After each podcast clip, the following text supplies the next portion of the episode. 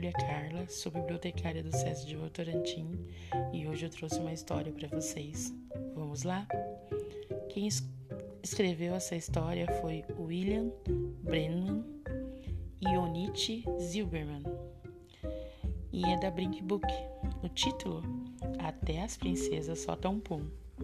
Vamos lá para essa aventura? Depois de chegar à escola, Laura chamou o pai e perguntou: As princesas soltam pum? Por que você quer saber disso? perguntou o pai, curioso. É que na escola rolou uma briga, mas antes de contar o que aconteceu, quero que você responda a minha pergunta. Acho que sim. As princesas soltam pum, respondeu o pai com muita delicadeza. Não pode ser, pai. Na escola, a discussão era sobre isso. O Marcelo falou para as meninas que a Cinderela era muito peidona. As meninas todas falaram isso era impossível, que nenhuma princesa no mundo soltava pum.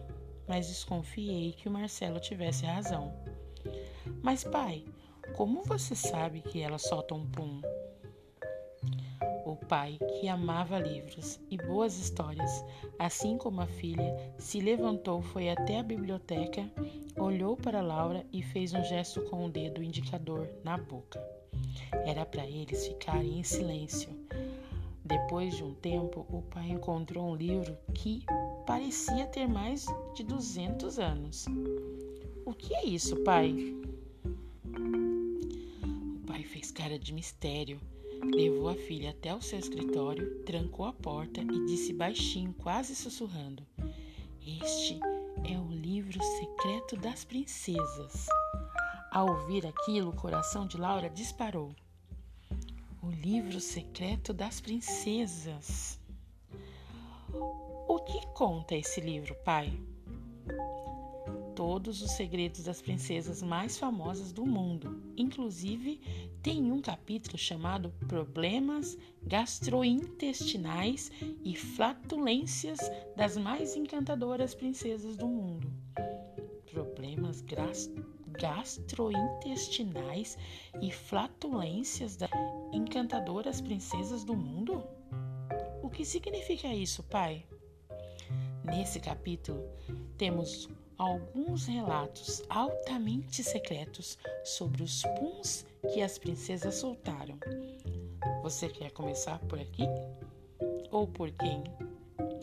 Pai, é claro que quero começar com a, com a Cinderela.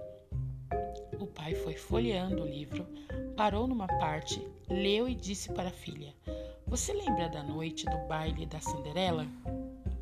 Sim, Naquela noite, ela estava muito nervosa. Antes de ir para o baile, ela comeu duas barras de chocolates que a madrasta havia escondido na despensa. Na hora da dança, o príncipe apertou muito a cintura da Cinderela. Ela não aguentou e soltou um pum, bem no instante em que o relógio avisou que era meia-noite. Ufa, pai! Quer dizer que o príncipe nem percebeu? Não, filha. E a Branca de Neve? O pai pulou algumas páginas, passou o olho em cima delas e disse: A comida dos anões era muito gordurosa. Eles gostavam de torresmo, repolho refogado, queijo de todos os tipos, bolo de abricó. A Branca de Neve já estava estufada com toda aquela comida cheia de colesterol. Quando a madrasta deu a maçã envenenada para ela, não houve nem tempo de experimentá-la. Branca soltou um pum tão fedorento que chegou a ser tóxico. Ela desmaiou por causa disso. Por isso os anões a colocaram num caixão de vidro para ninguém sentir o cheiro? É evidente, minha filha. E como o príncipe teve coragem de chegar perto dela? Aqui no meu livro diz que no dia em que o príncipe passou e viu o caixão de vidro, ele estava com uma gripe danada, o nariz todo entupido. Ufa! Se não fosse isso, a Branca de Neve estaria morta. Pode ter certeza, disse o pai convicto. E a pequena sereia, pai?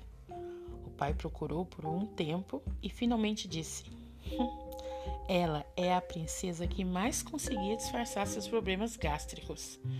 Quando dava aquela vontadezinha, hum, era só pular na água, e quando apareciam as bolhas, ela dizia que eram as algas que estavam arrotando.